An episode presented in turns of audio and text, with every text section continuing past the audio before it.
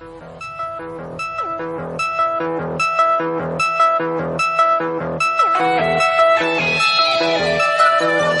yo soy Guillermo el Garrobo. Hola, yo soy Van Payne. Hola, yo soy Ken Contreras. Y nosotros somos Giant Metal Roboto.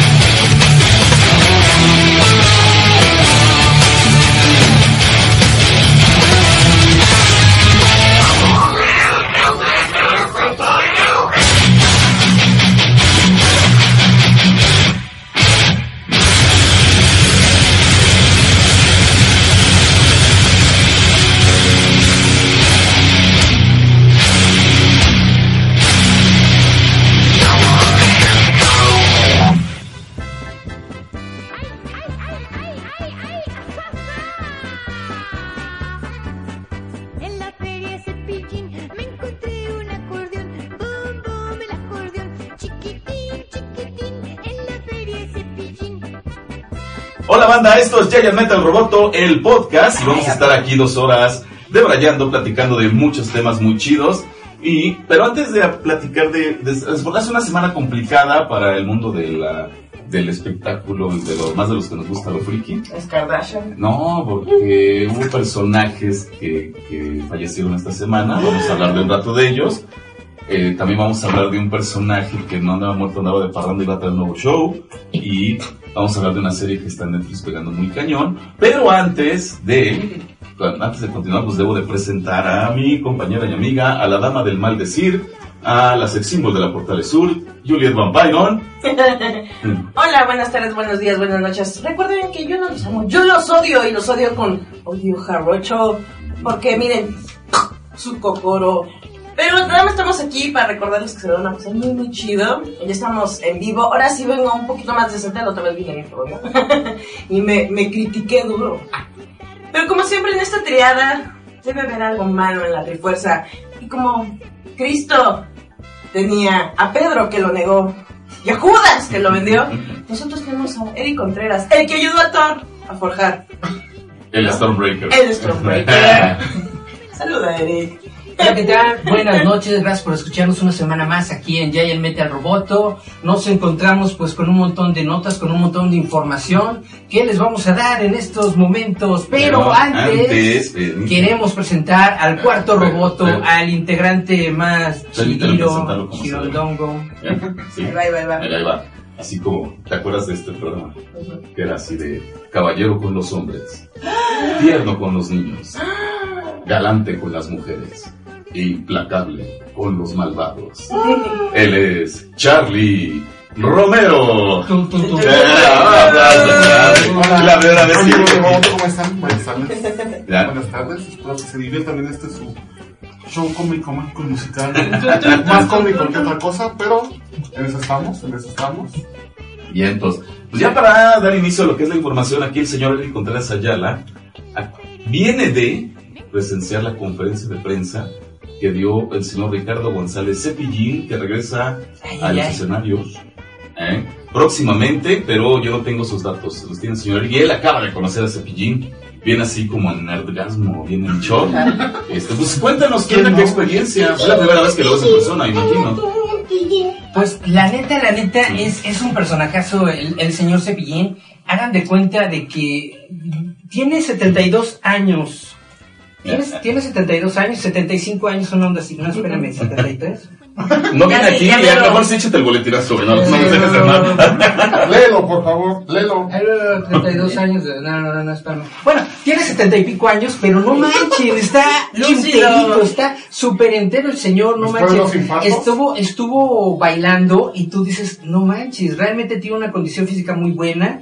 De lo que yo rescato más de su conferencia es de que él estaba diciendo de que, pues, le estaban preguntando, ¿no? De que cuál era el, el éxito cómo era de que uno podía realizar este te- una carrera tan grande como la él y pues él básicamente estaba diciendo trabajar, trabajar, trabajar. Realmente es una persona muy admirable, muy loable porque se ha mantenido durante todo este tiempo con 47 años de carrera artística in- ininterrumpida. Y en esta conferencia de prensa nos dio precisamente la exclusiva de que en tres años, bye bye Cepillín.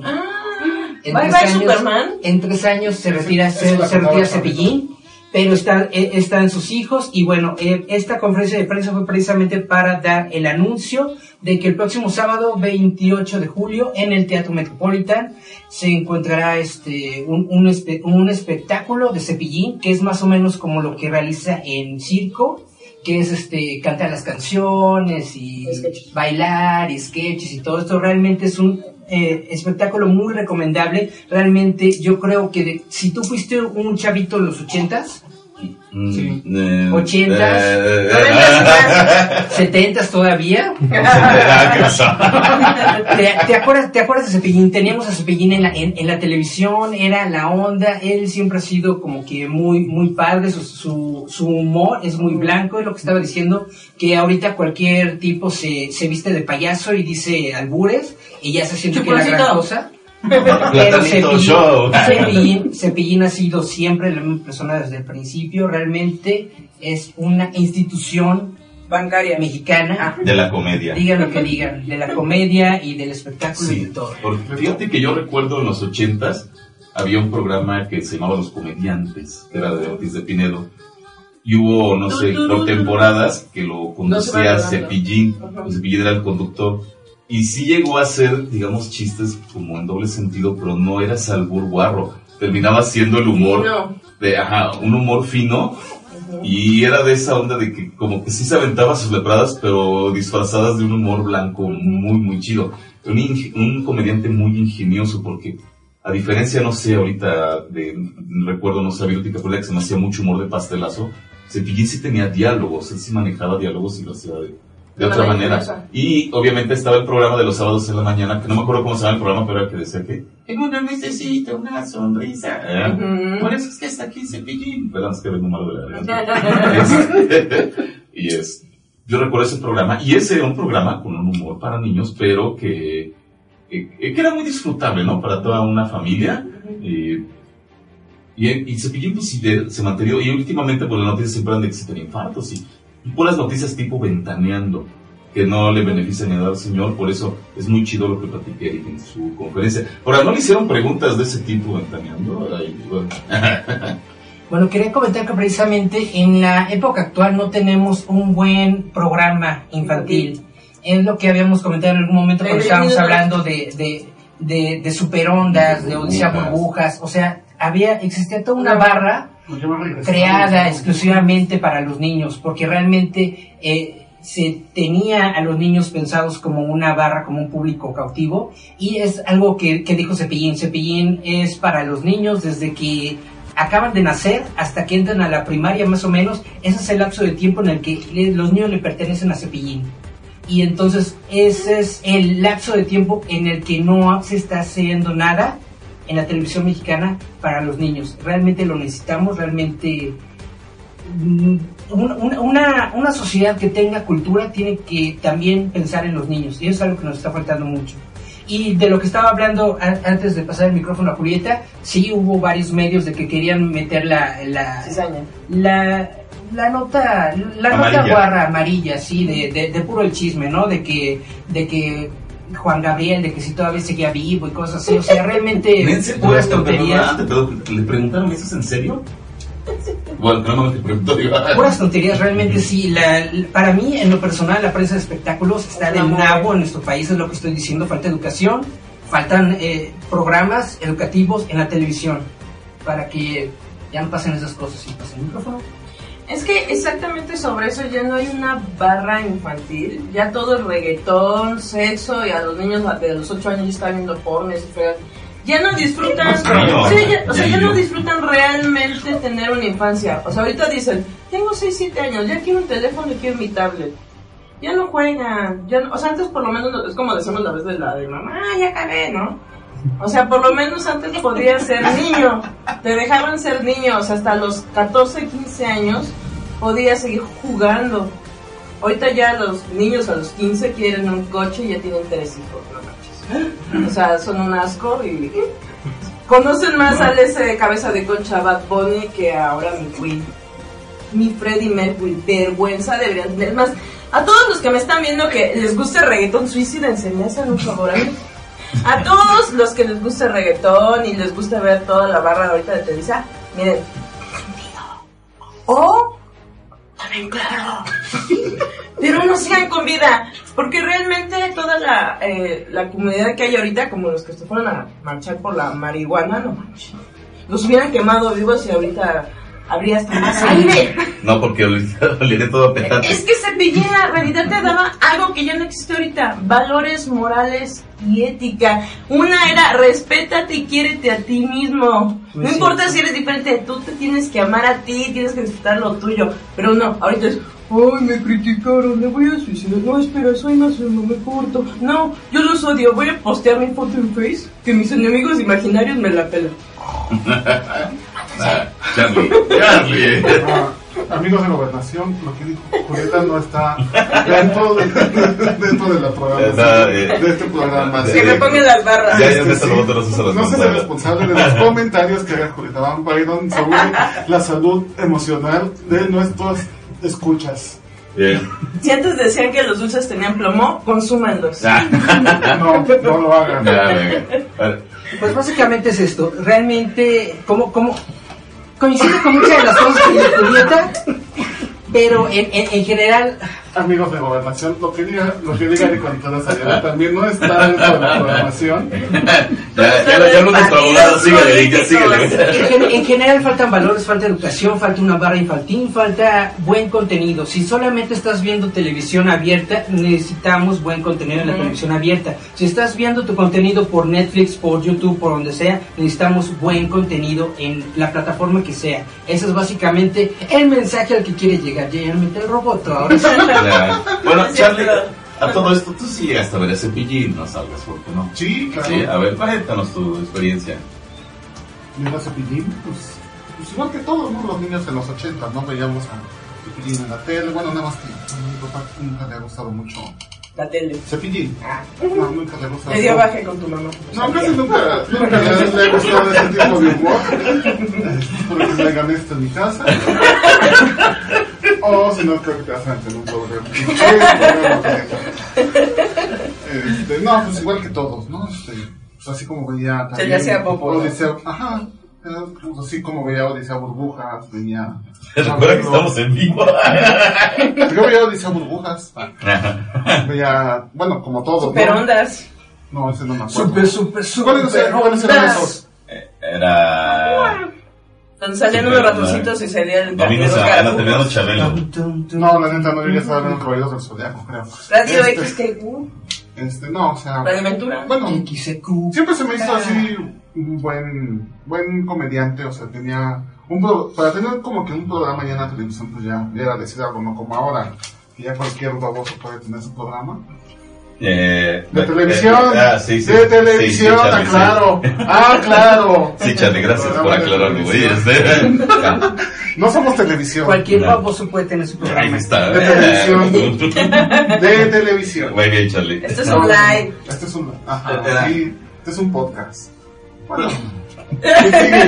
Pero, pero sí, eh, ahorita, bueno, es que realmente el mercado infantil de todos lados, cuando fue la conferencia de Frank Miller en la mole, y él que fue de los de los cómics para adultos, se le hizo unos muy manchados, y de hecho de ahí salta la fama, y dice, hacen falta cómics para niños, ya no hacemos cómics para niños. Como Archie. Eh, eh, Archie ya no es para niños, y ya. Charlie lo sabe, Charlie lo sabe mejor que nada, cualquiera de nosotros aquí. H es para Charlie.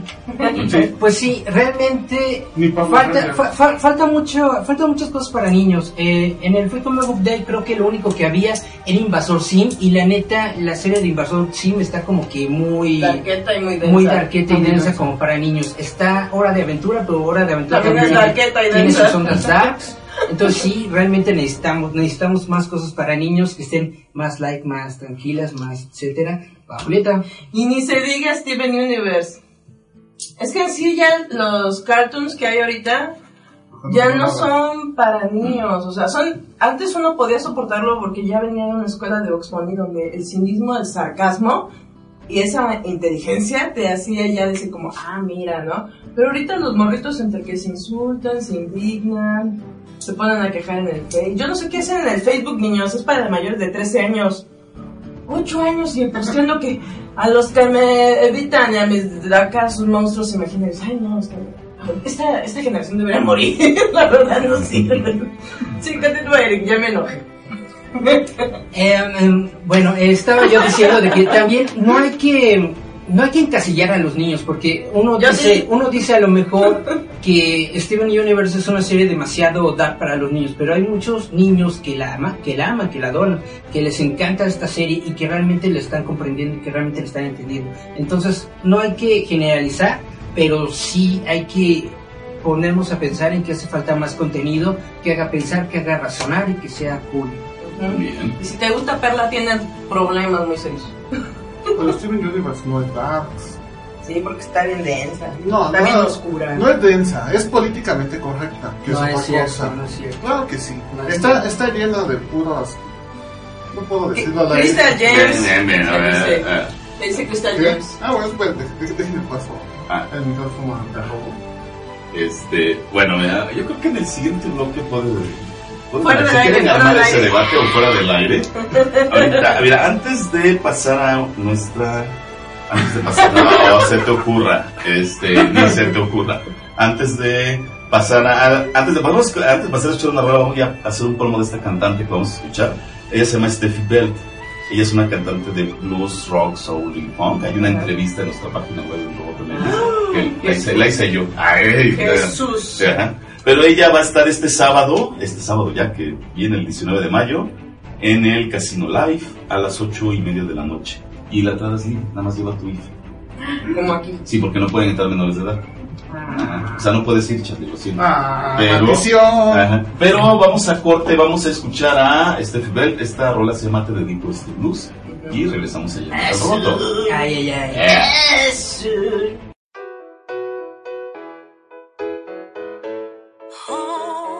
Estás escuchando www.radiouta.com.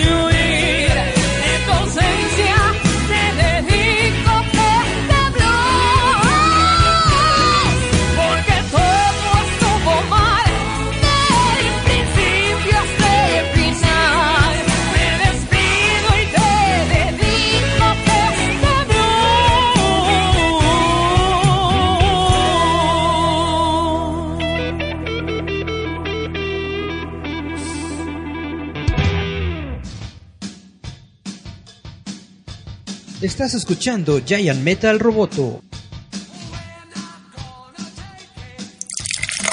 Cerveza artesanal Belcebú. Encuéntrala en todas sus variedades en Bar Uta Insurgentes. Insurgentes Norte, 134 en Santa María la Ribera. Este programa es patrocinado por Alter Plaza Uta Radio, con dirección en Insurgentes Norte número 134, Colonia Santa María la Ribera.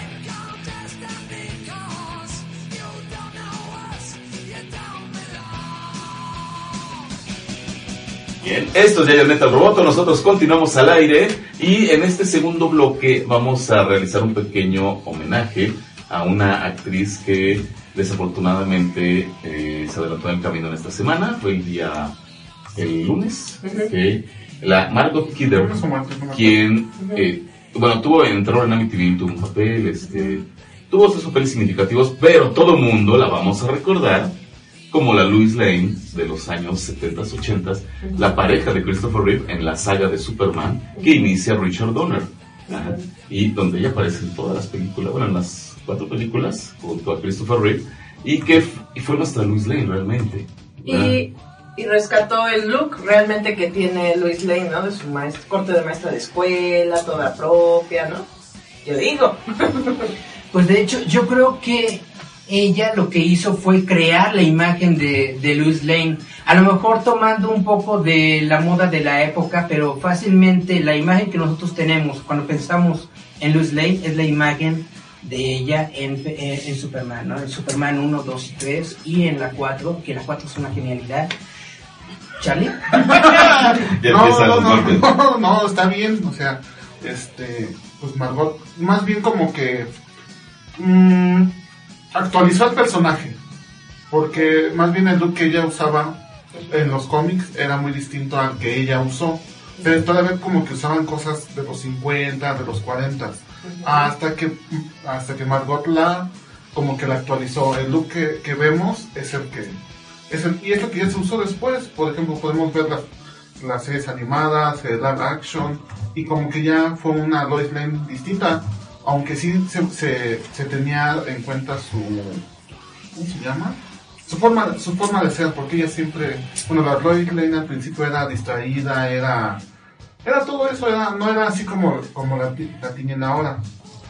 Sin demeritar al personaje original de los cómics, la verdad era que Louis Lane estaba muy encajada en ese molde de, de la secretaria segundona del periódico. No era como que la estrella o la reportera así audaz. Aunque ella quería serlo, siempre vivía bajo la sombra de Clark Kent. Clark Kent era el periodista estrella del periódico El, Planeta. el, el planeta, ¿no? Y básicamente después de la película de, de Superman, el papel que hizo Margot realmente nos dio la nueva identidad de Luisa Lane, realmente nos las mostró como una mujer moderna de los ochentas, una mujer segura de sí misma, una mujer que iba por la noticia, una mujer que inclusive arriesgaba su propia vida con tal de obtener una noticia. Realmente ella fue la que creó el papel, eh, en, en mi opinión, el papel de la Louise Lane moderna. Y por ello le tenemos que estar muy agradecidos a ella. La mejor Louise Lane en live action, para mí sí. La mejor Louise Lane en live action. Igual están de acuerdo todos. Sí, Aunque la más bonita es la de Superman Returns, no me acuerdo cómo se llama, pero uff. no, yo difiero. ¿No era Amy Adams? No, No, Amy Adams. Amy Adams. Amy Adams. Amy- sí. Amy Pero, ah, ah, ¿has visto las fotos ahorita de Margot Kidder? Es una mujer muy atractiva. Sí. ¿eh? O sea, como que realmente, igual por la inocencia, ya cuando eres puberto, dices, ay, pues no estaba tan mal. No, la verdad, la es de niño, pues tú veías a Luis Lane, a tu personaje de cómics, pero hay fotos que han subido. Una mujer muy, muy guapa, o sea, realmente. Hello tiene un pictograma en Playboy. Búsquenlo, chavos. Ah, Es ya la ves. Ahí está el onda. pack. Ahí Esa está es el la pack. onda, es la onda. Está el pack. Bueno, sí, bueno, Superman fue. Creo que es la película de superhéroes, ¿no? Por excelencia, Superman. 1 y 2. Con Richard Donner. Ya las demás sí bajaron un poco, pero se siguió teniendo como que el mismo, el mismo corte, ¿no? Tenemos a Christopher Reeve, tenemos a Matt Ward, siguiendo la misma, eh, la misma temática que yo usaba en Superman. Nunca, nunca cambió de un Superman a otro Superman. Siempre fue la misma línea que fue lo que creo que más se le aplaudió, ¿no? Que nunca cambió tanto de personaje. Bueno, la película de Superman, mm, ustedes no tienen idea de lo genial que, que fue esta película. De hecho, este es el año en el que cumple el 40 aniversario la película.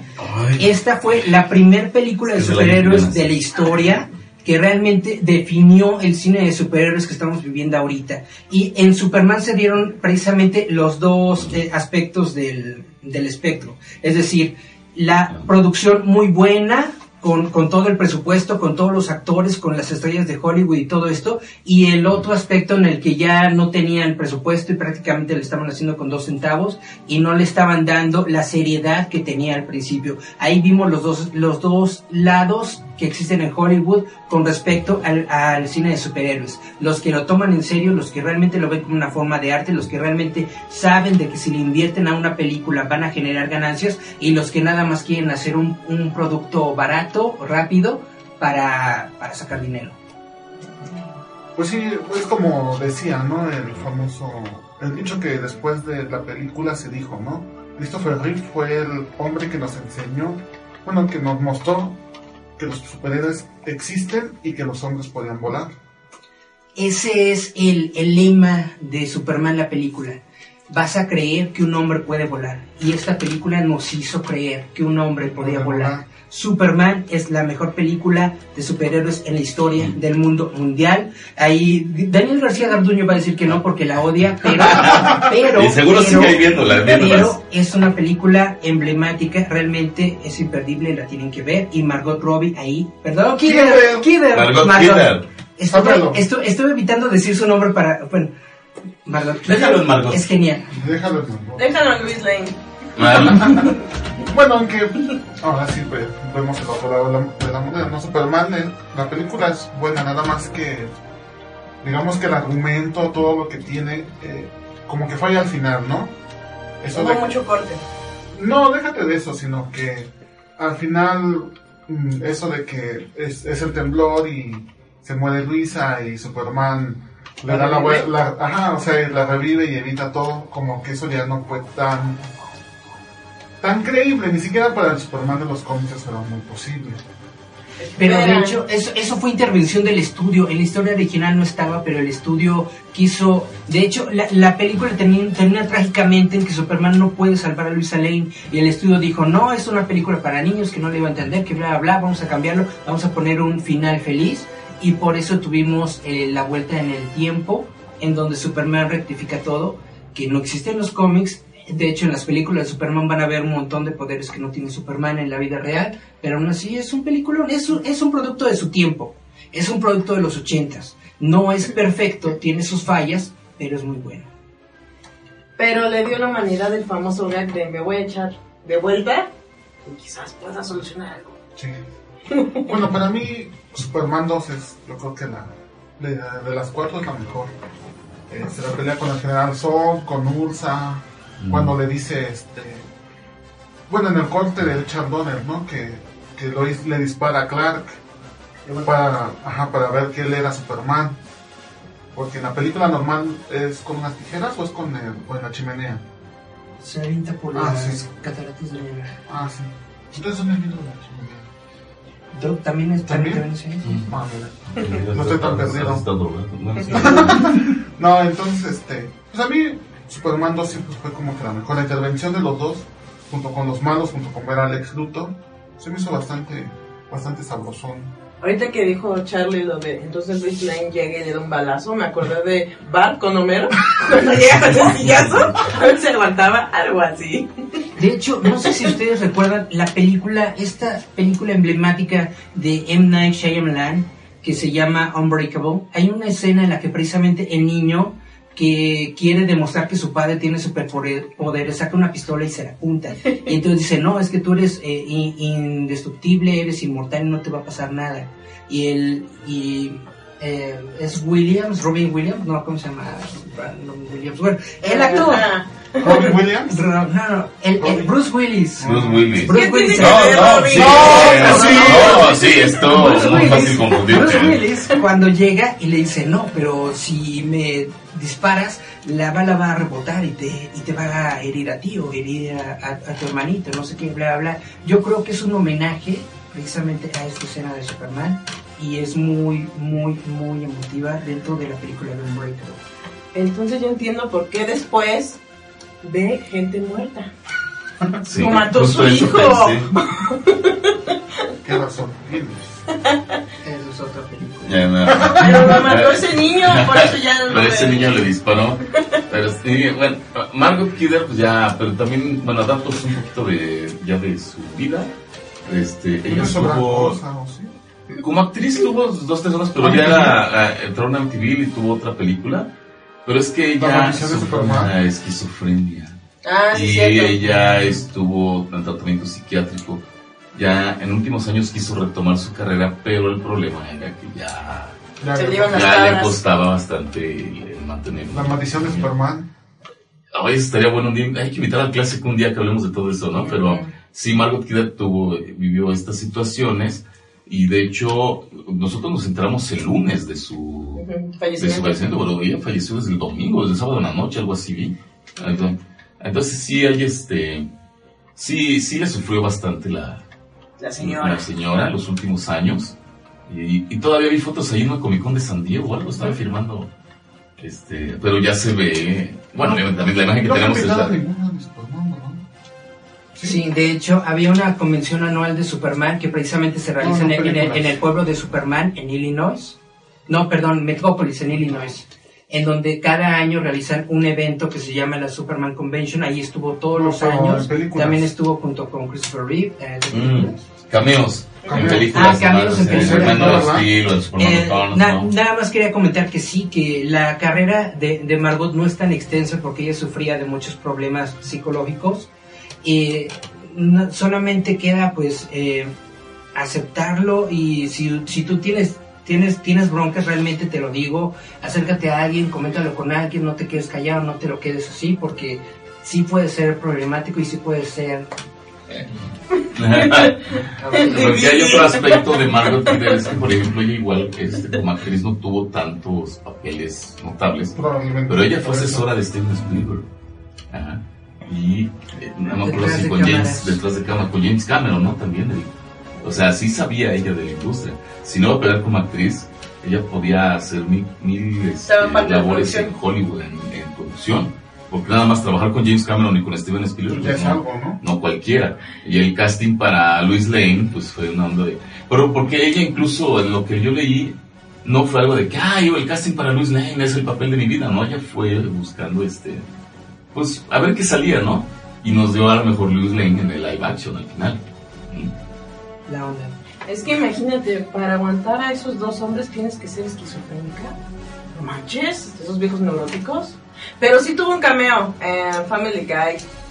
Se burla Peter y dice, ¿se acuerdan cuando me perdí como una semana? Con ella, que sale Peter y, él- y ella corriendo. ¡Ay, de, de, de, corriendo como locos! Y avienta Ah. una silla y se escapa, que dicen, me gustó mucho la cena, gracias. Creo que sí. ¿No se acuerdan? No. Yo no, sí. Yo no. Yo sí. ¿Que no ven par de familia? Sí, pero yo, creo- yo creo que no vi ese episodio de Padre de Familia. Vamos a comentar un poquito de lo que estaba diciendo Charlie de la leyenda de Superman. Superman, de la maldición de Superman. Eh, es, básicamente es una serie de circunstancias raras, chismes y rumores, pero va- va- va- vamos a comentarlo. Todo inicia con eh, George Reeves, que es el, Reeves. es el actor que hace la serie de televisión de Superman. En los 50 En los 50 él, él, él, él- él muere, lo, Ajá. Le- De circunstancias. le dan, le dan un balazo, se dice que se dice que fue porque él estaba con, con la esposa de un productor y como que no le No, pareció y bam bam bam, pero nunca se lo que pasa es que nunca se comprobó, solamente encontraron su cuerpo muerto. Circunstancias extrañas. Y, y, y después vino lo, lo, lo de Margot, vino obviamente Lo de lo, Christopher de Reeve. Christopher Reeve que tuvo su accidente que lo dejó este cuadrapléjico. Después, este, nada más eso. Eh. Recordaba de que uno de los que estuvieron en la, en, en la serie de televisión, ya no en este en las películas, pero también durante la serie de televisión hubo personas que, que tuvieron enfermedades, cosas así. También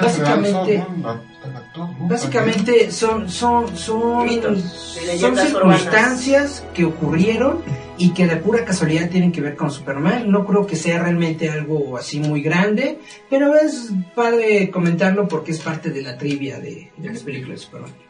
Bueno, aparte de, de eso es. Este. Es parte, ¿no? De lo que es. El, La leyenda. el- la El leyenda. El de, argot. de, de Superman, ¿no? De, de los cómics, de todo, ¿no? Ya, pues bien. Casi vamos ya a otro corte. Ah, por fin descubrimos de quién es esta canción. Pero... Oasis, What's the Story Morning Glory, que Ajá. tiene aquí el señor Eric Contreras Ayala. Que ni se acuerda. Tiene, dice, sí, pero bueno, así está. Pero es que me pregunta yo así de, güey, ¿no? Eh, Guns N' Roses, de, Eh, ah, Green Green Day. Day. Ajá, Green Day. Los rosas. Ah, entonces, este... Vamos pues, a rola. Vámonos a escuchar esta rola y regresamos a nuestro tercer bloque en Yayan Metal Roboto, el podcast. Estás escuchando www.radiouta.com.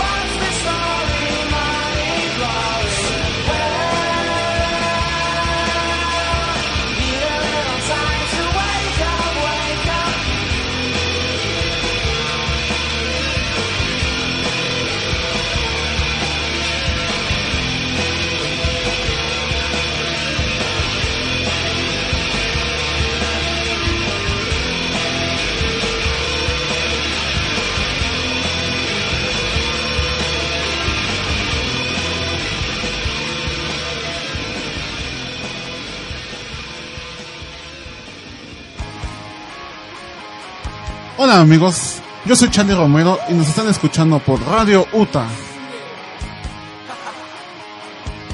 Este programa es patrocinado por Edura, Educación Rural UTA.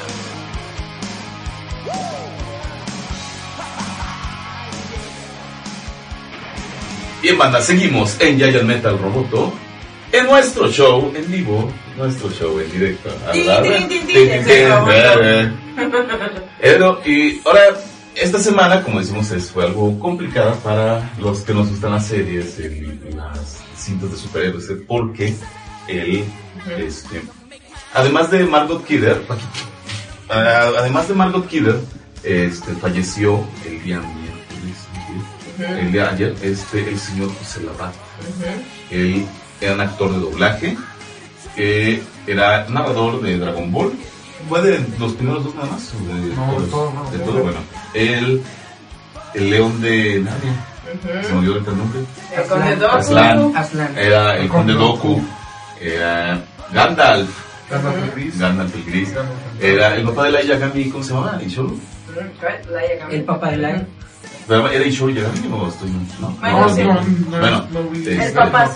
Perdonen amigos, no y era considerado este, uno de los mejores actores de doblaje y una voz institucional para varias empresas en unos de autos que decía nacidos, nacidos fuertes. Nacidos ¿Eh? ah, Entonces, Nacidos fuertes. este, Nacidos le cobran el, este, y era una voz Es que era institucional. también de Serfín, ¿no? No, ese era Don Víctor Alcocer. Ah. Y él, él era hermano de. Yo era más. mm, Sí, admito, un tanto más fan de su hermano de Jorge Lavat porque él era el avispo, pero. Pero don José Lavat es una institución en el doblaje y una voz inconfundible. Ah, voz recurrente de Harrison Ford en español también y de Christopher Lee en todas las películas y de Robert De Niro. Entonces, Ah, sí. no sé quién quiera de los primeros recuerdos de don José Lavat. ¿Quién es ahorita Harrison Ford? Es que lo hizo en las últimas. Es que el señor seguía trabajando. O sea, él no dejó de trabajar.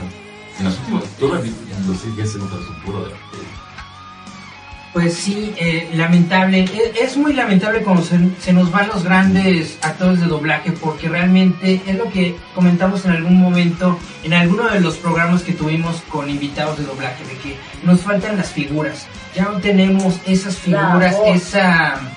¿Cómo se llama? Ese ¿Estatus? ese estatus o ese nivel de, de actores de doblaje de Ah, sí. antaño. O sea, nos quedan muy poquitos. Ya los cambiaron por lo- youtubers. los de ahorita básicamente son, son, son, son millennials youtubers. O sea, no digo que esté mal. No, mi- puro Cada, es, es, es, es un, es, un, es un mercado diferente, pero sí nos faltan estas grandes figuras. Entonces cada vez que uno se va, pues realmente... Nos meten otro muy- youtuber pendejín. Muy triste, vamos con Julieta. Es más que nada, es como lo hemos dicho en otros programas, son actores. Ahorita, como dice bien este Charlie, son youtubers que todos cambian así, y dicen, no, ya son problemas, no. O sea, ya ni siquiera tienen interpretación actoral. Ya realmente dicen, oh, rayos, soy yo. No, ya, ya no tienen esa preparación de ser un actor. O sea, todos los que se nos están yendo como pequeñas hojas de dueño. Es que hasta Pedrito Sola tiene actuación cuando habla. No porque seas gracioso en YouTube. A ver, espérame, Charlie, ¿qué? Échale, échale. No porque seas gracioso en YouTube significa que puedes hacer un, un Personaje. personaje. No, la neta no. No, y eso es lo que, por ejemplo, siempre decimos, ¿no? Con todos, incluso con Hannibal Brown, ¿no? Se tiene que tener esa emoción de lo que estás viendo para interpretarlo. O sea, porque tú lo estás escuchando en inglés y lo que escuchar en español. Y eso ya no... Se ha perdido. se ha perdido porque realmente es como hemos dicho, ¿no? Incluso los mismos actores han dicho, entra cada niño con, hola, ¿vas a hacer voces? Ah, pues qué padre, y actúas. Ah, no. Porque ellos nomás quieren, eh, piensan que es ir a ver a Naruto y imitar la voz, y no piensan que es actuar al personaje. Por eso, Bueno, muchos más porque, como decía el Robo, aunque el Robo odia pues todos crecimos, bueno, la mayoría crecimos Dragon Ball. Ujú. Ah, el Robo no, el Robo es, No, una, yo no. es una tontería especial, el Robo, pero pues todo lo que Existe sí- mala serie animada para que quería ver Dragon Ball, güey. Este, bueno, el Robo es un- una, una Se dice es un cosa niño aparte. especial de Es- Dios. Es, un niño especial, con discapacidades distintas, el Garrobo. Pero todos los que crecimos con Dragon Ball, Recordaremos. recordaremos eh, cómo nos narraba Dragon Ball, la forma en que nos narró cómo se muere Vegeta después de pelear con Majin Buu, cómo nos narró el final de Dragon Ball GT, el final de Dragon Ball Z, cuando nos narró el principio de Dragon Ball Z, que nos dijo, Goku es un guerrero Saiyajin de otro planeta. Y, eh, bueno, no creo que le haya dicho tan cantado y tan feo, pero sí. No, la neta, no, yo no soy actor de Hay, doblaje. hay, hay, hay papeles muy disfrutables, muy eh, que, que se quedan con nosotros, que se quedan en nuestra memoria. Realmente sí es muy lamentable su pérdida y como bien estaba diciendo Julieta, nos hace falta Actores. personas que son actores, que realmente están preparados, que realmente saben hacer La agarró toda, su, toda su labor. Tenemos una llamada en el estudio. Este, ¡Eh. ¿Quién es? ¿Quién es? Ya contestó. Licenciado Ah, no. Es. Licenciado Saludowski. Ah, era- Ah, no, es licenciado Garrobo, tiene una llamada en. Pásame la línea 2, Lupita. Ah. Este, era. Pues, eh, José Lavar, eh, fíjate, es que ahorita que lo dice, independientemente de que yo de Dragon Ball. Porque Dragon Ball de Dragon Es- Ball. Sí, todo el mundo lo sabe. Es una persona con discapacidades Sí, este, diferentes. Y el narrar ese tipo de cosas tiene un encanto muy especial llaman voz. Curiosamente, la voz de Goku Mario Castañeda, quítalo de actor, es uno de los mejores narradores que tiene el doblaje ahorita en México. Junto con, y que era el señor José Lavar. Mario Castañeda, cuando te acuerdas de Kevin Arnold, qué buena narración. What would you güey, me asustaste. Es que si no, si ustedes no vieron en los años maravillosos, los de Wonder Years, bueno, a los que ven Doctor Goku, cuando aparece el personaje de Mario Castañeda cuando sacan de la cárcel, narra como si fueran los años maravillosos, que dice precisamente, ¿no? El de, ahora ya no soy Mario Castañeda, ahora soy Kevin Arnold. o sea, y eso está muy genial porque a menos que hayas visto The Wonder Years, te acuerdas de las narraciones que eran introspectivas porque eran monólogos al final de cuentas de Kevin Arnold, versión adulta. Yo lo que me pregunto es si el señor Tabat habrá terminado de hacer un Dragon Ball Super. No, Mm, No, porque. no, porque al final de cuentas todavía no acaba Dragon Ball Super. Bueno, ¿De los que están hasta ahorita hechos? sí, Yo creo que sí. yo creo que sí terminó de narrarnos Dragon Ball Super. Yo espero que en algún hagan algún corte de edición o algo y le pongan este un pequeño homenaje, ¿no? Estaría Ojalá. es- es- estaría algo bonito, sería disfrutable ver al final de los créditos ver este homenaje al señor. Ojalá. Pues yo espero que señor este En su santa gloria. Ah, no, ¿cómo se llama este? El director de doblaje de Dragon Ball. ¿Lalo Garza? Lalo Garza. Ah, esperemos que Lalo Garza Haga algo y algo. Espero que no. Espero que si alguien lo conozca, le diga que le puche en este momento y nos vea o nos escuche y haga algo por esto. Homenaje. Lo que pasa es que, bueno, sí es muy raro que, que aparezca en los créditos de- del doblaje un homenaje así. Ojalá lo hicieran, realmente se lo merece este señor, no solamente por Dragon Ball, sino por todos los años de Nos dio Dragon Ball, nos dio las mejores narraciones de Dragon Ball, nos dio las mejores narraciones de Dragon Ball. Ha sido el único narrador en español. ¿eh? Sí, de hecho, es- él, él es el único narrador que tuvo Dragon Ball. Ujú. No hay nadie más que haya hecho eso. En ninguna ni en la versión española. Entonces, ¿quieres que escuche? Tu sonrisa tan resplandeciente. Bueno. ¿Y que se ve su nombre? A mi corazón Encantado. el universo que ambiciona el todo. Corte. Ah, ya, corte. Este, Ahora, porque también de, de los, de los personajes que él, ella interpretaba como actuación, porque la narración, bueno, es una parte de la actuación, pero el. Es que Gandalf, ¿no? A mí se me hace más chido. No sé ustedes. ¡No, pasarán! Ah, bueno. Gandalf en español, claro. Sí. Porque si prefieres escuchar a Christopher Reeve, que igual a mí el Conde Doku sí me gustaba, Christopher Reeve, este. El Conde Doku sí me gustaba más escucharlo en inglés, pero Gandalf se me hacía genial en la voz ¿Cómo se de llama? ¿Ian qué? Ian McKellen. Corríjanme si me equivoco, pero él también hizo las voces en español para los videojuegos del Señor de los Anillos. ¿o Sí. no? Sí. sí. Sí, Está genial. él también es Gandalf en, en las dos torres. En Torno del Rey. No, no sé si haya sido en, Mejor Potter en las primeras. No. No, Ah, no, no, no. ese es otro. Esos son otros magos, chafas. pues sí, lo recordamos, es muy cool. Está dentro de las así, está dentro de las muertes de la semana. Pues es que esto también va a Se hizo ojitos de otoño. Ya ves, que siempre dicen que se van a meterse en tres, ¿no? Y no tocan dos prácticamente en días consecutivos. Y lo curioso, pues, es de que son personajes, bueno, actores que interpretaban personajes de los que, del tipo de los que nosotros acostumbramos ver, ¿no? Gente de cómic, este, películas de fantasía, eso, eso es lo que fue como curioso. Entonces, este programa se va a basar mucho en este, en esto. ¿Verdad, Charlie? Sí, lo que pasa es que puso cara de, ¿eh? Lo que pasa es que hay un, hay una, hay un mito que dice que cuando se muere un actor, Se muere. se mueren otros dos más, se mueren tres, como que se van, En se van en tres, ajá. Entonces, pues ya se murió Margot, se murió el señor Lavar. Agarre, por favor, a todos sus actores favoritos. De ya se murió nuestra carrera.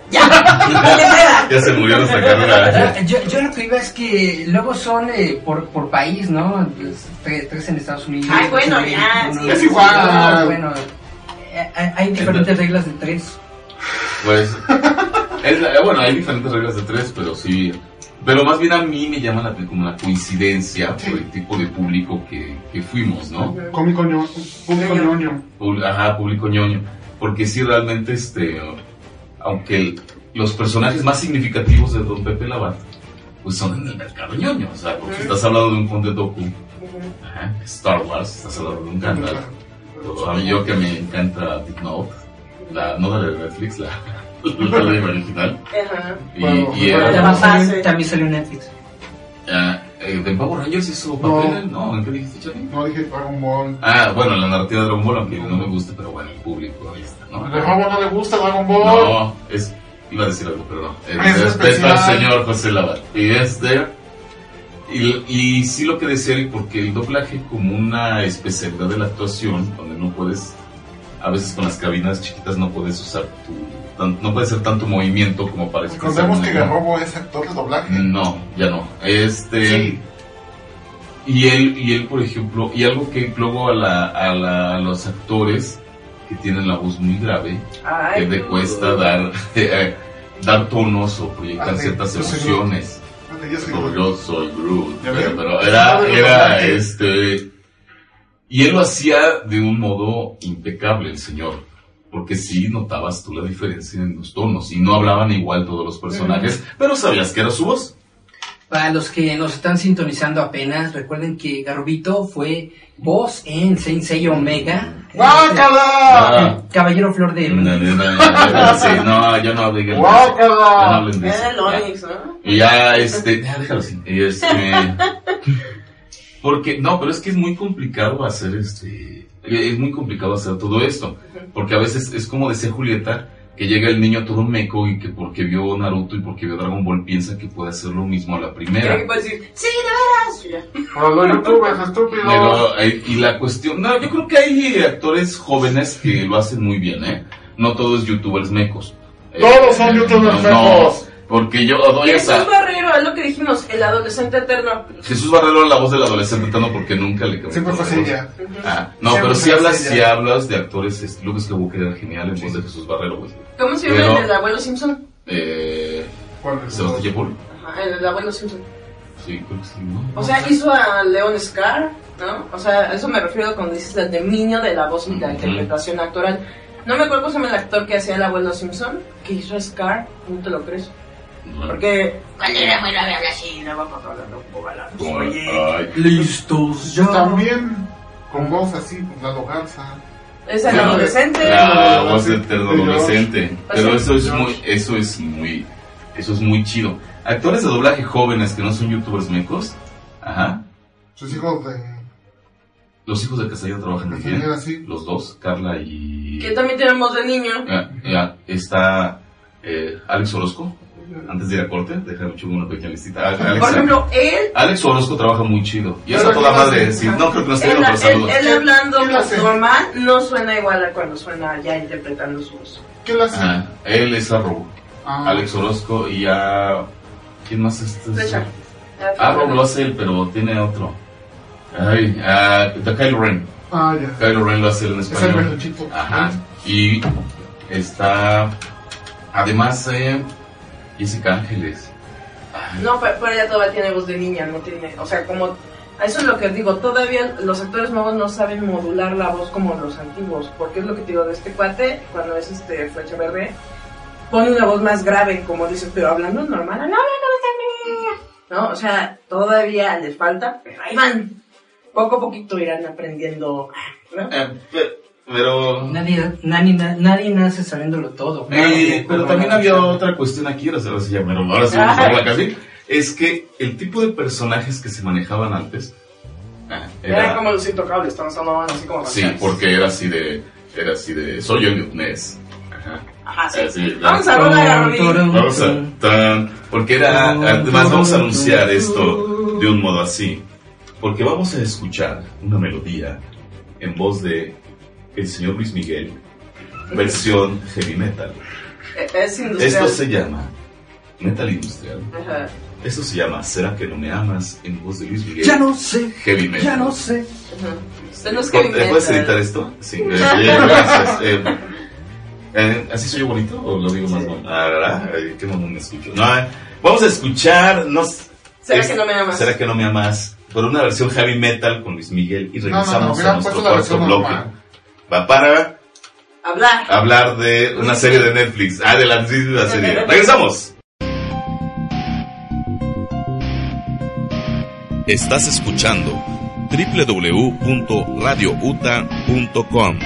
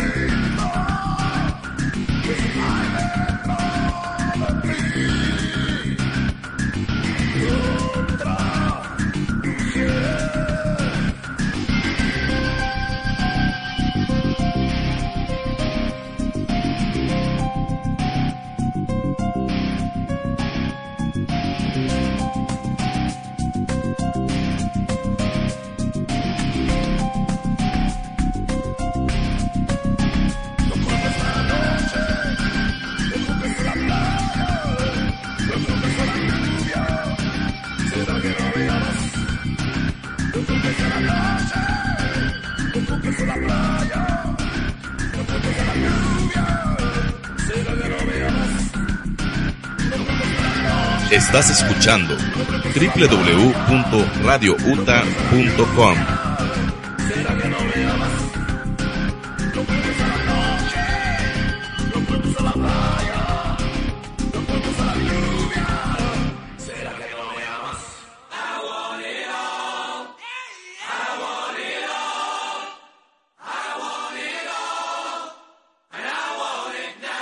Estás escuchando www.radiouta.com.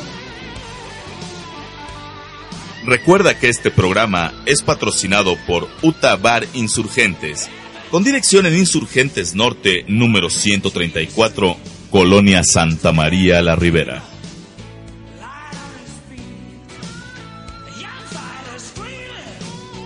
Este es el show en vivo de Giant Metal Roboto. Este es el show de Giant Metal Roboto. Y Este es Eric. este es Eric, y este es Julieta, y este es Charlie Romero. Y yo, no, bueno, soy un mal consumidor de series porque casi no tengo tiempo. Llego, eh, a veces voy tarde a mi casa y tengo que ponerme a editar fotografías y bla, bla. Pero, sí, porque pues, la neta, si no, ¿quién más lo hace, señor? Pero Buena aquí el señor Eric y Charlie, bueno, es que no nada más ellos, estás viendo que después de la serie de Luis Miguel o junto con ella, de lo que más se habla de Netflix es de Cobra Kai. Cobra Kai. ¿Por qué? ¿Quién iniciar algo, Charlie? Eh, YouTube Red. Es yo creo que la primer serie que está teniendo el servicio de YouTube Red que realmente vale la pena verlo. Porque si tú has visto todos los promos que han hecho de otras series, la verdad es que están muy, X, muy, muy No del.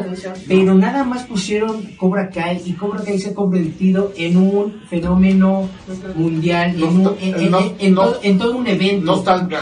no se, nostalgia, sí, no se dieron cuenta de cuánta gente realmente ama y adora y creció con la película de Karate Kid y con las enseñanzas del señor Miyagi. Realmente yo creo que ni ellos mismos se lo esperaban.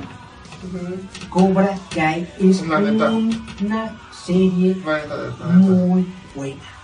Y si nadie sabe que es Karate Kid, acuérdense que son You're the best. Na, na, na, na, na, na. Esa es la canción.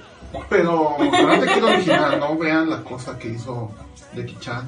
Ah, no, no, no. es- No, no, vean la que hizo Ralph Macchio con Pat Morita, que es... O sea, de ahí, de ahí viene la serie. Si no, si no, amigo millennial, no has visto Karate Kid, pues ve y vela. Creo que está en el Netflix. Ujú, creo que sí. Creo que lo suben a Netflix. No sé, o si no, en YouTube. co- si no, vayan y cómprenla. Vayan y veanla. Ustedes consuman Karate Kid para que entiendan Cobra Kai, porque si no, no lo van a entender. Cobra Kai me gustó porque es ser políticamente incorrecto.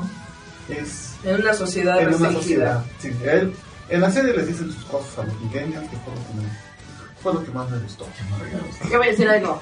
No manches, Lo que pasa es que Karate. Kid en su momento nos enseñó que no tienes que ser un niño meco. Así de simple. No, porque realmente el Ralph Macchio llegó y dije, ay, es que me bulean. Y su mamá, ay, o sea, para que no... O sea, primero le dice a su mamá, hágase hombre y agárrese a trancazos, ¿no? Y lo que le enseña el señor Miyagi es, sí, sí puedes ponerte y agarrarte a trancazos, pero hay algo mejor que eso. Aprende a bajar tu ira, comprender por qué estás enojado y canaliza toda la energía negativa. ¿Cómo? Sácalo en deporte, ¿no? Sácalo en algo sano, pero entiende de dónde viene tanta frustración. Y eso es algo que me gusta porque el señor Miyagi le enseña al Lion San muchas cosas que ahorita faltan, que una es tener respeto, tener autocontrol, lo que siempre les he dicho, ¿no? Valores morales, una ética. Por eso él les dice, los Cobra Kai son maldosos. Santidad. Porque ellos no respetan, ellos solamente destruyen. Y por eso es genial esa serie. ¿Sí o no, Eric? Pues básicamente en los ochentas no existía esto del bullying.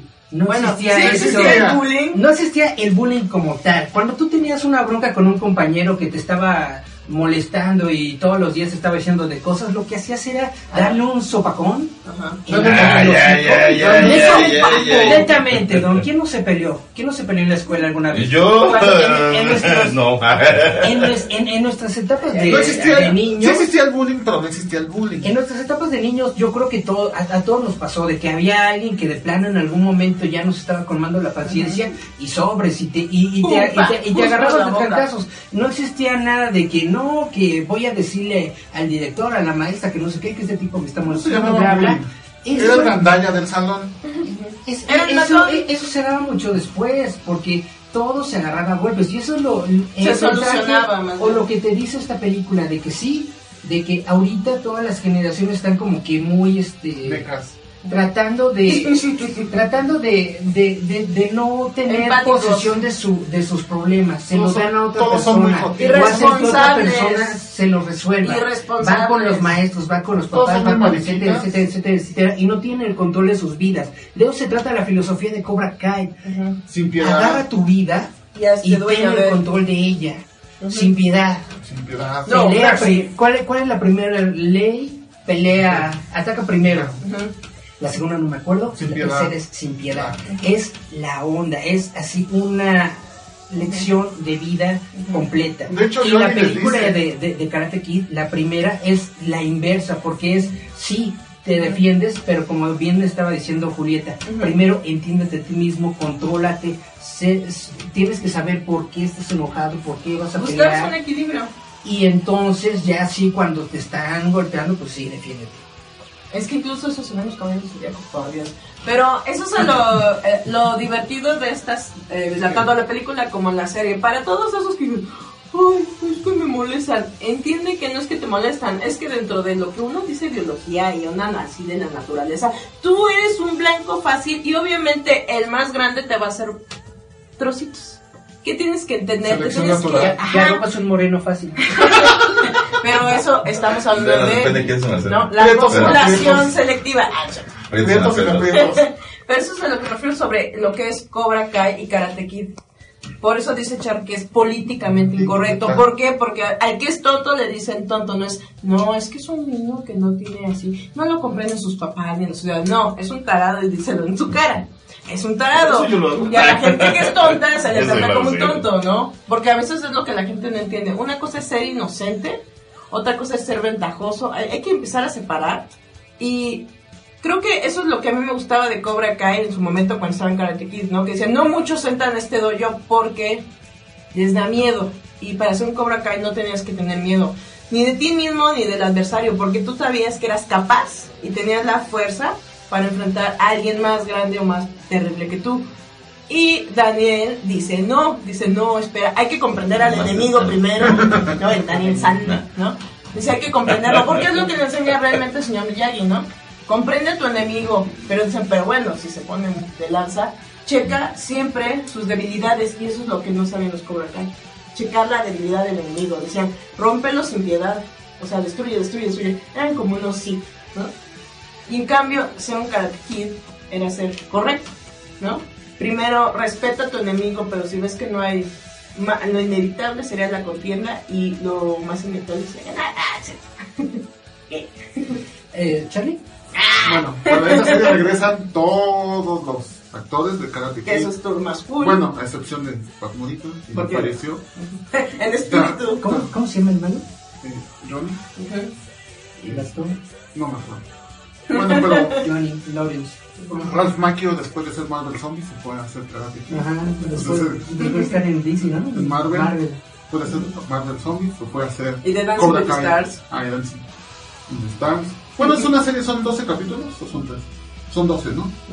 Son 12 capítulos llenos de, de mucha emoción, de mucha media nostalgia. ¿Son de media hora? Ah, sí, son, son de media hora. De mucha nostalgia, ¿no? Para los que crecimos viendo Karate Kid. Karate Este, Kid. Está muy bien hecha, está muy bien producida. Te les digo, me, me encantó los discursos que les da Johnny a los niños. Millennials. No me acuerdo, pero, pero hay una parte donde Para sí. de hoy en ocho, de hoy en ocho, de hoy en ocho queremos que regrese el señor Romero, ¿verdad? Ah, Ahora sí ya vamos a hablar de Deadpool Ajá. y que nos traiga un discurso de I Cobra Kai, know that it's not. ¿verdad? Sí, I para can verlo live otra vez. without you. Ya. Entonces, Algún día voy a ser como Deadpool. No, pero ay, esa canción está en el trailer. por altamente, ah, sí, altamente recomendable. Julieta aparentando, por Entonces, favor. Altamente recomendable Cobra Kai. Está cuántos episodios son? Dicen 12. 12 de media hora. Dos veces en un día. Sí. Quería comentar que sí, que es de media hora, son dos episodios de la vez de Bolón. Y eh, como bien decía Charlie, es una serie que le tira mucho la nostalgia, pero es nostalgia bien hecha. No es nostalgia nada más por hacer nostalgia, sino de que realmente la historia tiene un porqué y tiene un flujo que, que, que, que va muy bien. Te das cuenta de que estos personajes, aunque pasaron ya varios años desde esas peleas que tuvieron prácticamente cuando iban en la prepa, una onda así, todavía, todavía traen, un- traen pique. dramas, traen cosas que no han podido resolver Superar. dentro de sus vidas. Ujú. Inclusive, aunque Daniel San, eh, Daniel eh, Laruso, que fue el ganador de, de la pelea y el. Karate Kid y todo esto, bla, bla, bla, aún así él todavía tiene resentimientos contra Cobra Kai, contra, contra Danny Lawrence y, ento- y tiene que explorarlos, tiene que darse cuenta de que no todo lo que él cree o piensa es lo correcto. Es que le falta ese señor Miyagi que le diga, no, Daniel San, date cuenta de que tu adversario es Me gusta, me tú". cuando va a su, a su tumba. Le dice, ayúdame. cuando va a su tumba le dice, ayúdame, este, Miyagi-san, no sé qué hacer. Eso se me hizo increíble. Aunque me hubiera gustado que hubieran ido realmente a, a la tumba de Pat Morita, porque hicieron una con el Pero la de tumba Miyagi. decía Pat Morita, pues no. Sí, bueno, ahí le hubieran echado. Ahí le hubieran echado un. sí, sí les costó. Sí les, sí les costó 20 millones de dólares a los de Disney quitar un, un Bigote. que no pueda, que YouTube no pueda gastarse unos cuantos en, en ponerle. YouTube no tiene 20 millones, por eso no nos paga nada. Ah. No, aquí. ¿Y pues, qué? qué ay, se me fue la idea. Pero ¿Qué tenía Eh, doctor Miyagi? sí, es, es, un- es una serie muy padre. Realmente los personajes, te conectas con los personajes porque, te, bueno, al menos yo me identifiqué. Cu- Cuando tú ves la primera la película de Karate Kid, Cuando ves la primera película de Karate Kid te identificas con Daniel porque te das cuenta de que pues tú eres de esos chavitos, ¿no? Que a veces como que no sabes cómo, cómo defenderte o cómo lidiar con, con las situaciones que, que hay en tu vida y entonces llega esta figura paterna que te dice más o menos cómo, cómo hacer las cosas. Y ahora en esta serie te identificas con el papel de, de, de, de Johnny porque te das cuenta de que ya es ya eres como él. O sea, ya, eres- Miyagi. ya eres un treinta, treinta y tantañero Cuarentón, ¿qué? cuarentón, Cuarentón. cuaren- cuarentón ya casi que todavía que no tienes idea de qué hacer con tu vida, de que todavía no sabes cuál es lo tuyo o, o a lo que te vas a dedicar, que tratas de tener una familia y todo esto, pero realmente nadie te enseñó cómo hacerlo y bla bla bla, entonces realmente te conecta. Te conectaba Karate Kid cuando eras un chavito y te conecta Cobra Kai como adulto. Realmente es una serie muy chida, muy recomendable. No te preocupes, llora mi hombro. Yo te enseño cómo vivir. No, es que es precisamente eh, lo que decíamos sobre los valores, ¿no? Cuando tú no tienes una ética o un valor moral o lo que se te antoje tener, pasa eso, ¿no? Te vuelves un ser irresponsable porque no, te- no sabes guiarte. Para eso están los cómics, chavos. ¿Quieres un padre? Ahí está Batman. Con sus 30 mil Robins. A todos me los mató, pero ahí los tú, ¿no? Tú un padre que adoptó. Bueno, sí. No, o sea, ahí tienes a, al- a Yoda con Star Wars. ¿no? Si no tienen papaces, porque su mamá era una chamaca calenturienta que le puso el nombre de la estrella de moda, ahorita yo creo que le van a poner. Luis Miguel. Volverá. ¿No? Sí. O sea, al final de cuentas, ahí para eso están los cómics, para eso están todas las ondas de ciencia ficción. Ahí hay años. figuras paternas muy Dentro de cañonas. cinco años veremos. Ujú. Dentro de cinco años veremos en los kinos de, de María- Luis Luis Miguel. y Luis Chávez. Miguel. Ahí. Luis Miguel. Y, y Luisito Rey. Y Luisito Rey, Luisito Rey. Sí. Y Johnny, Ya. si No, Netflix. no, no, es YouTube Red. es YouTube Red. Cobra Kai. Pues sí, es una serie muy padre, se las recomendamos mucho. Cobra Kai es la onda y como le estábamos diciendo, ya hay segunda temporada anunciada. Confirmada. Es, yo creo que es de las únicas series de, de YouTube que, que tiene una segunda temporada así Todas las demás. tan, tan rápido. Netamente, es que no es por hablar mal de YouTube, pero vean las demás series de YouTube y no se comparan en nada Con Cobra con Kai. Cobra Kai. Es que siento que sus, eh, siento que sus eh, series que está haciendo en YouTube Red es muy Hallmark, como tipo casita de la pradera, ¿no? O sea, la onda es como de comedia soft, así como ondas familiares como muy ochenteras, ¿no? De, oh, eh, como tres por tres, ¿no? Como, ay, nos va la moraleja del día. Y No, por eso, no, ajá, y por eso no, exacto. Por eso no les llega ahorita tanta generación porque ya no hay familias. Y por eso te llega Cobra Kai, porque eres un adulto solo y amargado, frustrado que todavía juegan ahí a ver si se ganan algo en el tri. No, me, voy a, deprimir si veo Cobra Kai. Vamos, estamos a dos minutos de corte. Bien, vamos a escucharlo la van entonces. A través de, nomás díganme en qué díganle a la gente en qué plataforma. Como el Pokémon. Se encuentra en YouTube Red. Pueden ver los dos primeros episodios de forma completamente gratuita. Y los demás episodios se encuentran en, eh, en, tu suscripción de YouTube Red, pero puedes hacer lo, de, lo que hace todo el mundo, de tu mes gratis, ver la serie y ya después lo cancelas. También Eso. Venden, claro, qué buenos consejos. venden los capítulos individuales, no me acuerdo cuánto cuestan, como unos 40, 50 pesos, una cosa así. Entonces, esa es otra opción. Y o ya no tarda en estar en la lagunilla. Así, digo, de, ah, vamos a corte, perdón. Este, vamos a escuchar a ah, los Red Hot Chili Peppers. ¿Quién tiene esta rola? Charlie. Ah, Can't Stop. Buena rola, Charlie. Bien, vamos a escuchar Red Hot. Regresamos al show live de Yaya Metal Robot.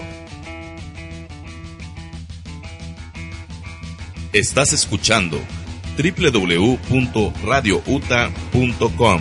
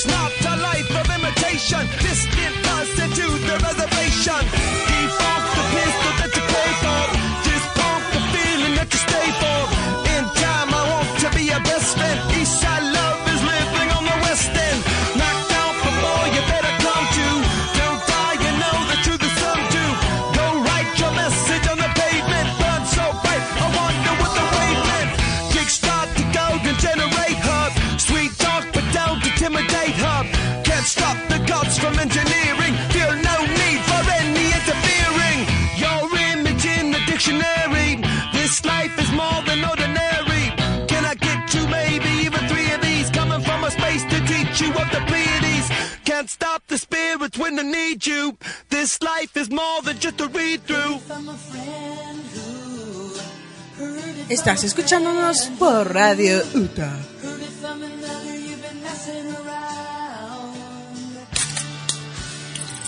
Disfruta todas las variedades que Cervecería Artesanal Belcebú tiene preparadas para ti en el bar Uta Insurgentes.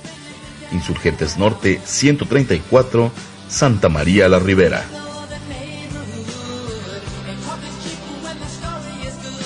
Este programa es patrocinado por Punk Star Coffee, café de altura, café Alter Ground.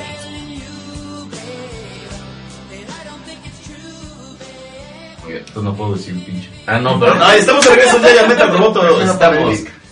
Este es nuestro live show. Y ya en nuestro último bloque, ya menos, nos retiramos. Y les cuento que en la semana, y antes saludamos al señor David Montelongo. El señor Montelongo subió un episodio de Los Cuatro Fantásticos, la primera serie de los 60 que creó Hanna Barbera, pero que más que nuestros papás, pues, realmente los que la disfrutamos más fuimos nosotros, la generación ya de los 80 Y era. Entonces me Ha gustó. tenido varias series. Ha habido varias series, esa fue la primera, Charlie. Y era, los diálogos siempre se me hicieron la onda, bueno, ya de grande, porque este doblaje, como decimos era muy elegante. Y era una onda de, Richards, usted no me va a poder detener. Usted es Doctor Doom. ¿verdad? El tata era Doctor Doom. Usted, Doctor Doom, Ah, no podrá con los cuatro fantásticos. Le decían Doctor Doom. Sí. En, espa- en el doblaje mexicano, le decían Doctor Doom. En el español, En el español era- Doctor Doctor Muerte. Doctor Muerte. Doctor. Ajá. A mí me, me caía en gracia que, por ejemplo, ahorita ya oyes los diálogos y ya, bueno, no se mientan la madre, pero sí es así de te maldigo y te voy a matar y eso. Y, y antes sí era así como de usted, Doom, nunca podrá detener a los cuatro fantásticos. Richards, yo lo maldigo. Se hablaban de usted, qué bonito. Sí. Era- Es lo que mi papá- es lo que mi papá siempre ha dicho. sí. era- Eso es algo que mi papá siempre ha dicho, que siempre le ha sorprendido que los malos y los buenos Se hablan de se, todo. se hablan de usted. No nos tuteamos. Ajá, sí, no, el tutear era, era malo, siempre es usted. Usted, Bonds, acaba de caer en mi trampa y doctora. No, doctor, usted cayó en la mía. Usted, Don, acaba de caer en la trampa. No, pues sí, es, es muy padre los Cuatro La Fantásticos. primera familia de superhéroes. La primer familia de superhéroes, este es uno de los cómics de que, si ustedes se saben un poco de la historia de Marvel Comics, eh, había una vez un tiempo en el que el tío, el tío Stan no estaba a gusto en la compañía en la que estaba trabajando, Timely Comics, y entonces le dice a su esposa, ¿sabes qué? Ya me voy a salir de aquí porque no hago lo que quiero, no, no, me estoy, no me puedo expresar, no, bla, bla, bla, y pues ya me voy a salir. Y le dice a su esposa, bueno, si ya te vas a salir, haz una historia como tú quieres, como a ti te gusta. Para que te corran con Ya, gusto. para que te corran con gusto, exactamente. Entonces dice, hazla. Y entonces el tío Stan dijo, ah, pues sí, ¿verdad? Y lo que creó fue a los cuatro Cuatro fantásticos. El señor elástico. El, no, era el señor fantástico, la mujer invisible, eh, el, el joven la antorcha humana y la mole. Era, era un equipo. Y el, De roca la mole quiero ser. No, ese era otro. ese era otro. De hecho, de hecho, Era de era- Hanna-Barbera. Era Ben Green también. Sí, era Ben este, Grimm. Era Ben Green también y eh, era como el primer superhéroe monstruo feo, ¿no? En la- en- Era Ben el guapo. Era el El guapo guapo Ben. Ben. Era un personaje que fue aumentando su autoestima con los años, desde que decía totalmente huraño. Ujú. Después se volvió un tipo con un gran Era- corazón. era como porque Eric. se aceptó. No, Eric no tiene buen corazón nomás. No, era como él, eh, era un ermitaño, Era feo. Ah. feo. Pero es que él era ermitaño porque él sentía que rechazo. asustaba a los Ah, demás. sí. ¿sí? Pero era, y sí era de soy el guapo, ven. Hablando, eh, eh, bueno, yo propongo esto, hablemos un poquito más de series ahorita. ¿y ¿Qué les parece? Si que de hoy en ocho regresa el señor Romero. Hablamos de. Deadpool y volvemos a hablar de los cosas fantásticos, pero sí más de los cómics, ¿no? El, Ah, y pues es que nada más tenemos un bloque, güey. Caramba. Sí. Y Este, ¿Por quiso hablar? y era por complementar. Yo, por eso me metí a YouTube y después recordé otra serie. que Se te sale, te va mandando capítulos de otras series. La que surge ya en en el 76, 77, Donde cua- sale Herbie. donde sale Herbie. Porque siempre existe ese mito de que era, es que los niños veían a la antorcha humana y se prendían fuego solos. No es cierto. Solo con Superman se aventaban. O sea. Es el mito, es el Es el mito. sí, no, nada más con Superman se aventaban de las azoteas. Solamente con Superman se aventaban de las azoteas. Lo de la antorcha humana siempre ha sido un mito, nunca hubo una noticia, nunca hubo nada. Solo el su- monje. Con Superman, bueno, pues es una historia. muy buena. Pero no, o sea, por eso este, la serie en los 70s quitó a Johnny Storm. Eh, la justificación fue que Johnny Storm estaba estudiando en la universidad y entró Herbie. En su Era- lugar.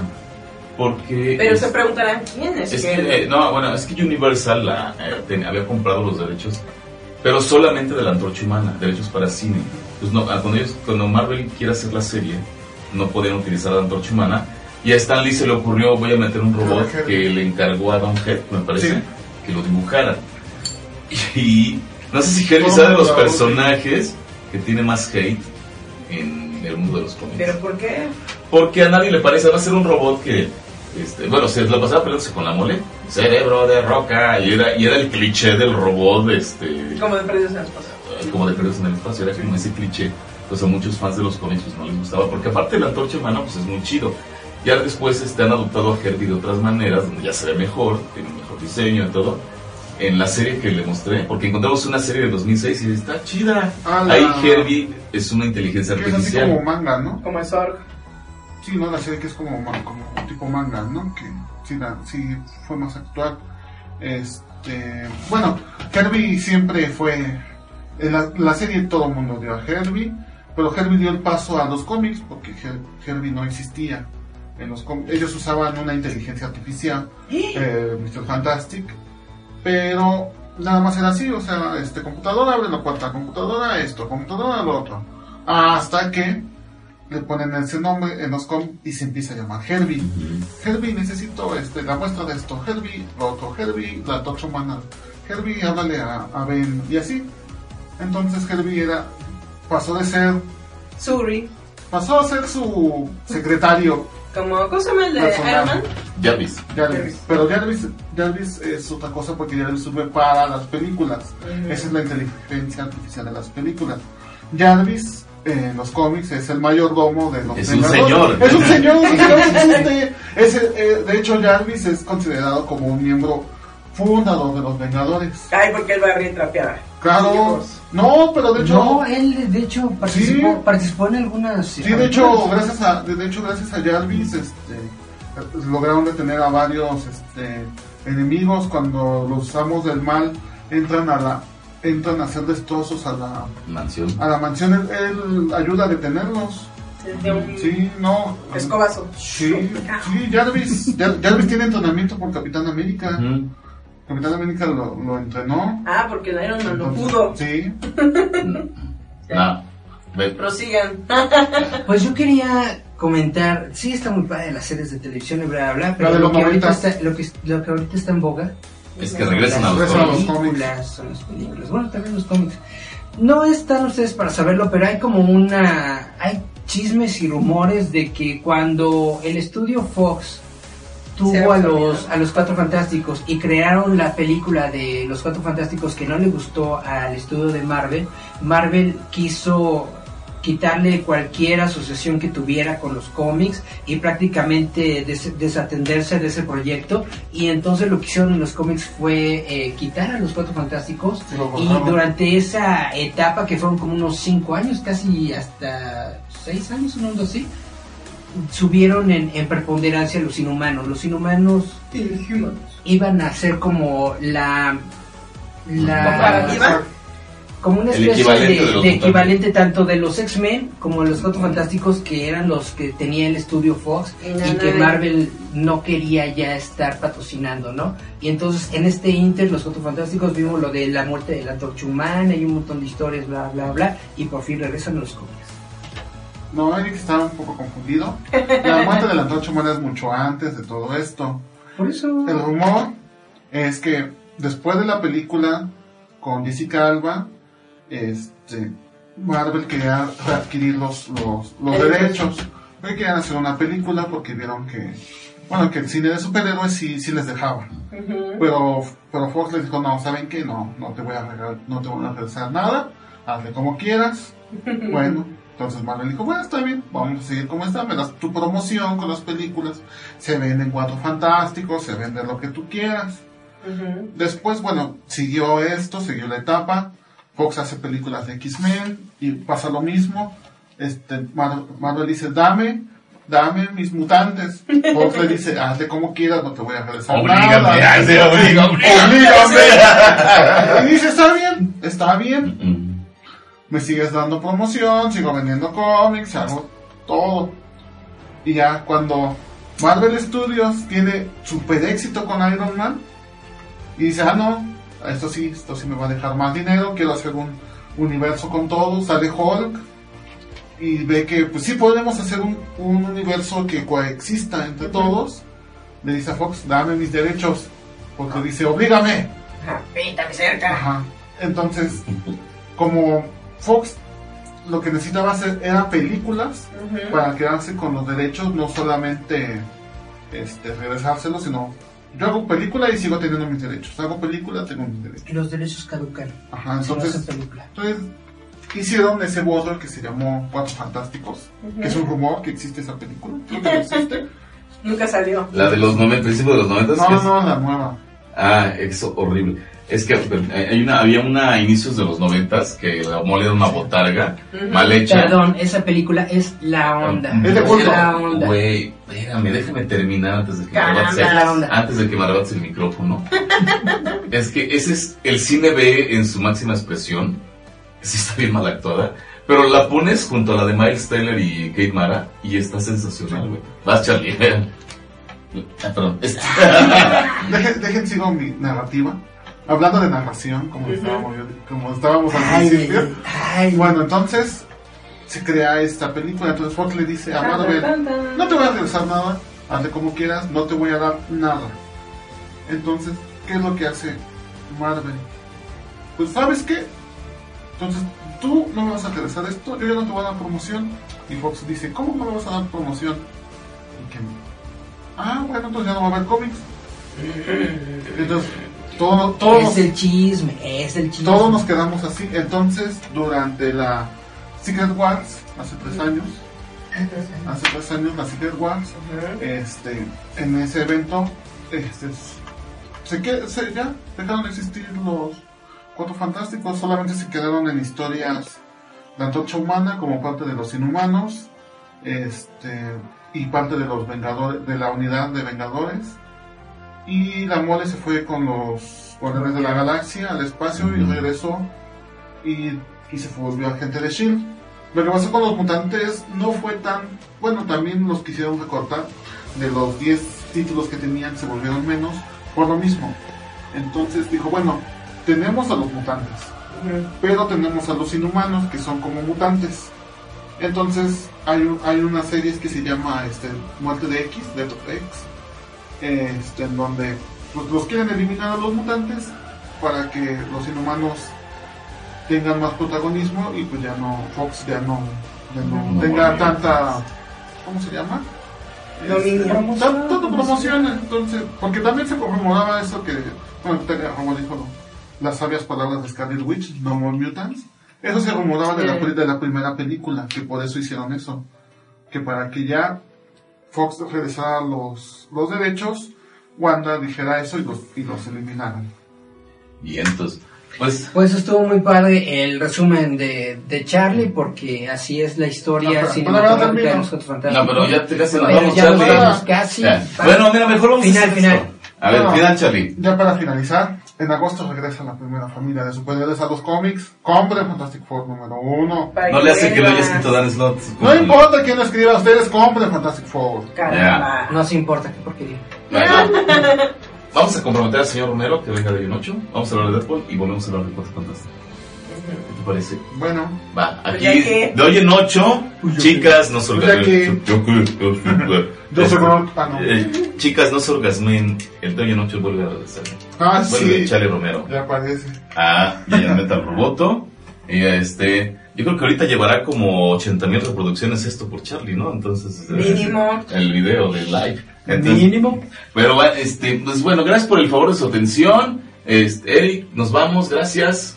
Muchas gracias por escucharnos una semana más. Recuerden que eh, tenemos nuestro sitio web roboto.mx en donde escribimos de cómics, de música, Corea. de ciencia ficción, de Corea, de un montón de cosas. Va a estar nuestro artículo de Cepillín y ah, ahí hay artículos sobre los X-Men, sobre los Cuatro Fantásticos, la sección de Charlie. Bien. Yuli, gracias. Nos vemos en 8. Ay, ay, ay. Recuerden, tienen que checar Cobra Kai, de ser Bueno, es unas perras salvajes. Ahora, eh, Julieta. Bueno, gracias amigos de Roboto. Nos Lean la estamos, casita. nos estamos oyendo. Lean los lunes de la casita de los cómics. Este, esta semana escribí sobre Ant-Man. Para, bueno, no escribí de la película, no es- escribí del personaje que es Henry Pym, porque ese, ese es el importante en los cómics, miembro fu- fundador de los, de los Vengadores. Henry Pym es el, bueno, el Creador de Ultron. creador de Ultron. No es un gran personaje. Es un gran personaje, entonces escribí sobre, sobre Henry Pym, sobre Ant-Man Golpeador de mujeres. también. Este, y en The Comics y Película hice un una reseña sobre Deadpool, sin spoilers, para que pasen y la lean. Nuestro amigo Eric sí hizo la reseña con spoilers, no la lean, leanme a mí, y pues nos estamos viendo. Entonces, pues muchas gracias por acompañarnos una semana más. Nos vemos con dos rolas. Hoy en 8 regresa Charlie Romero. Vamos a hablar así de Deadpool con todos los spoilers, se los digo de una vez. Ajá. Y, pero antes de irnos, vamos, van- A vamos despedirnos con dos rolas. Every Eye, Fumanchu. Ajá. Yeah. So- ay, Tennis, esto es una bandota, Juliet, no manches. You can bring Me me down. Esta es una rolota, es una bandota esta, ¿eh? No, me, no, no, puesto. me sorprendes. Este, ya luego contaré de las primeras que los vi vivo. Ella, nos despedimos, esto fue Giant Metal Roboto Live Show. Nos escuchamos la semana que Nos viene. vemos. Ahí nos vemos. Yeah, Nos vemos gracias. luego. Si, si tienen tele, ahí nos vemos. No, más bien si tienen compu y internet. Estás escuchando www.radiouta.com.